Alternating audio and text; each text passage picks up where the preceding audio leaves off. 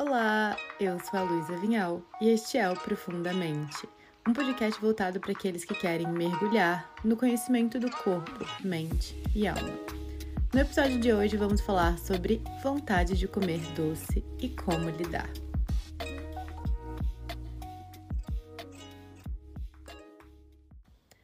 Antes disso, eu gostaria de começar esse episódio de uma forma um pouco diferente dos outros.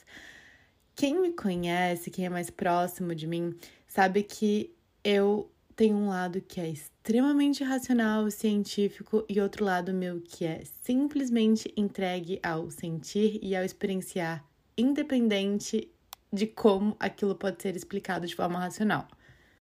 Eu tô aprendendo cada vez mais como eu posso unir esses meus dois lados para que eu possa dar o melhor para os meus pacientes, para que eu possa dar o meu melhor dentro do meu trabalho e dentro da minha vida de modo geral. Basicamente, eu tô falando sobre isso porque esse episódio surgiu em um momento em que eu estava meditando e me veio a ideia de falar sobre isso.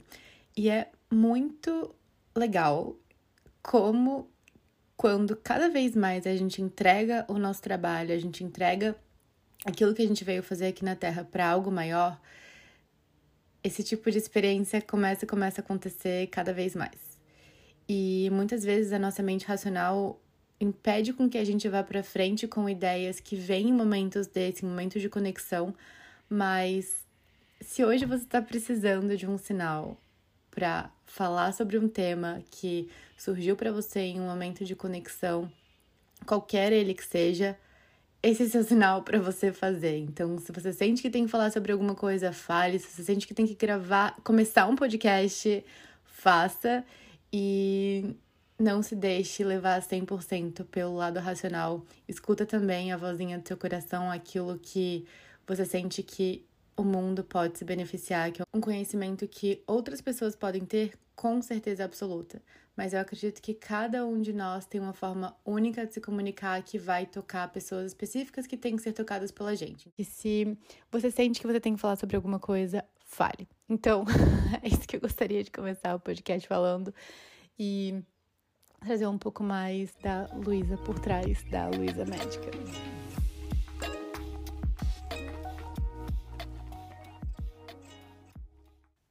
Primeiro é importante de falar que eu não tô falando aqui sobre compulsão alimentar, sobre distúrbios alimentares.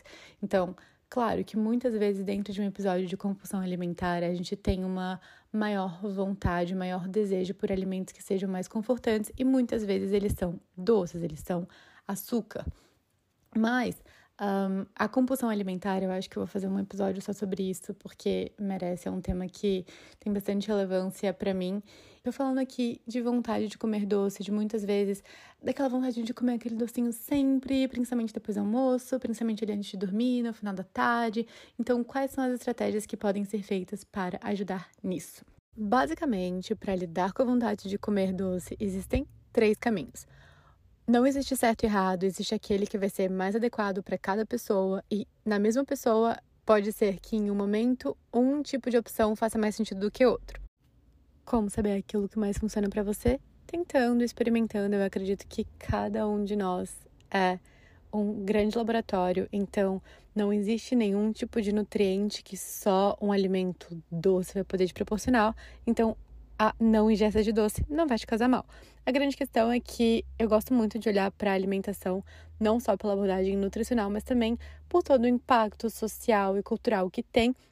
E tem alguns alimentos que simplesmente nutrem a nossa alma. Então, um bolo de chocolate especial feito pela sua avó. E tudo isso, sim, tem que ser levado em consideração para uma vida com qualidade. Então, basicamente, para lidar com a vontade de comer doce, existem três caminhos. O primeiro deles, abstinência. Algumas pessoas de fato se incomodam com a relação que elas têm com essa necessidade do paladar doce, como se sem o paladar doce, sem aquele docinho, a alimentação não está completa, a vida não está completa. Se incomodam com isso e gostariam então de readaptar o paladar, de reacostumar o paladar. Então, para isso, o que é recomendado é que de fato a pessoa experimente ficar sem a ingesta não só do açúcar, mas também de alimentos doces, como por exemplo frutas mais doces, como banana, como tâmara. Muitas pessoas se beneficiam desse tipo de estratégia, até porque muitas delas têm um desejo de experimentar e de gostar, aprender a gostar, aprender a apreciar o gosto natural de alguns alimentos que naturalmente são amargos, então alguns tipos de chá, café. O segundo caminho é a substituição, então substituir versões tradicionais de doces por versões zero, fitness, sem açúcar. A grande questão é que não é porque um alimento é zero calorias, zero açúcar, que ele é saudável. Então, existem vários adoçantes que fazem muito mal em termos de saúde e outros adoçantes que podem fazer mal em relação ao intestino. Então, por exemplo, polióis para algumas pessoas que são mais sensíveis, como por exemplo o xilitol, causam uma grande sensação de estufamento, de gases, porque não são absorvidos em termos de caloria, mas eles são fermentáveis pelas bactérias do nosso intestino e podem gerar sintomas bem desconfortáveis. Uma coisa que é importante de falar é que o nosso cérebro, ele associa o paladar doce com carboidrato, com caloria. Então, por exemplo, se você passa o dia inteiro consumindo chicletinho diet, balinha diet, qualquer coisa que seja que não vai ter caloria, você está mandando sinais para o seu cérebro que são confusos, porque o seu organismo inteiro vai se preparar para receber aquela caloria, então você vai aumentar a produção de ácido gástrico, você vai gerar a produção de vários hormônios que estão ali se preparando para receber aquele alimento. E se não entra caloria, você vai ficar com fome. Então, é muito interessante que para a nossa própria saúde a gente não fique acostumando o nosso organismo a estar o tempo inteiro recebendo um estímulo doce.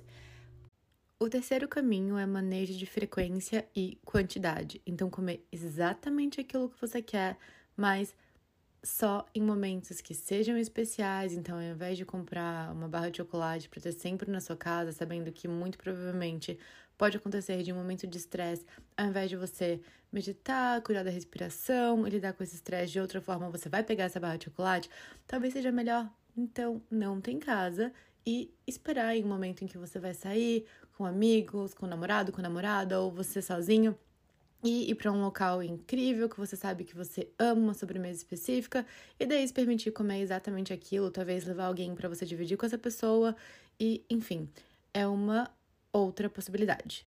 Ah, e sobre essas fórmulas para diminuir vontade de comer doce, que tem geralmente picolinato de cromo, às vezes tem laranja moro e outros compostos. Sendo 100% sincera, na minha prática clínica e conversando com outros profissionais, eu não vejo muito resultado. Claro, também acompanhado de um profissional, com a prescrição de um profissional, muito provavelmente não vai causar nenhum tipo de problema, mas não percebo que é exatamente isso que vai ajudar. Qual que é o melhor caminho? Depende, depende da pessoa, do momento de vida em que ela tá. Vale a pena você experimentar aquilo que mais faz sentido para você nesse momento da sua vida e se não funcionar, testar outro método. Como eu opto por fazer na minha vida hoje. Então, hoje o que mais funciona para mim é não comprar doce para minha casa, eu não coloco é, nenhum tipo de docinho, nem chocolate saudável, não coloco nada para dentro da minha casa. É, dentro da minha rotina, eu saio todos os dias para trabalhar e para estudar. Então, se eu tenho vontade, geralmente essa vontade vem mais atrelada com fases específicas do meu ciclo menstrual, eu já acompanho no meu aplicativo, eu já, já sei que naquele dia ali eu talvez vou ter mais uma, uma vontade um pouco maior de consumir um doce.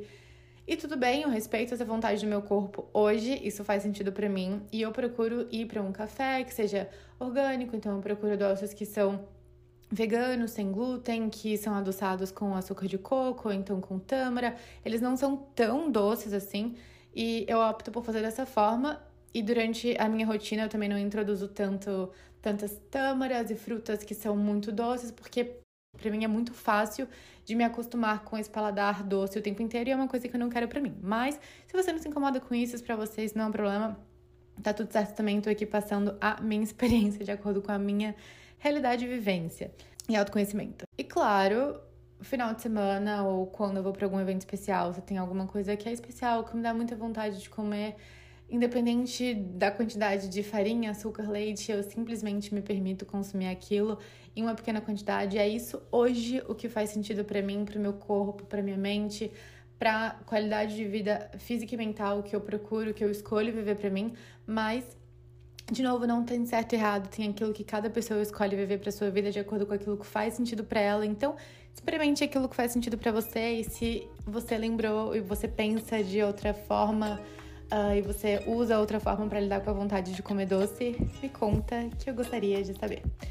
Então é isso, um beijo e até a próxima!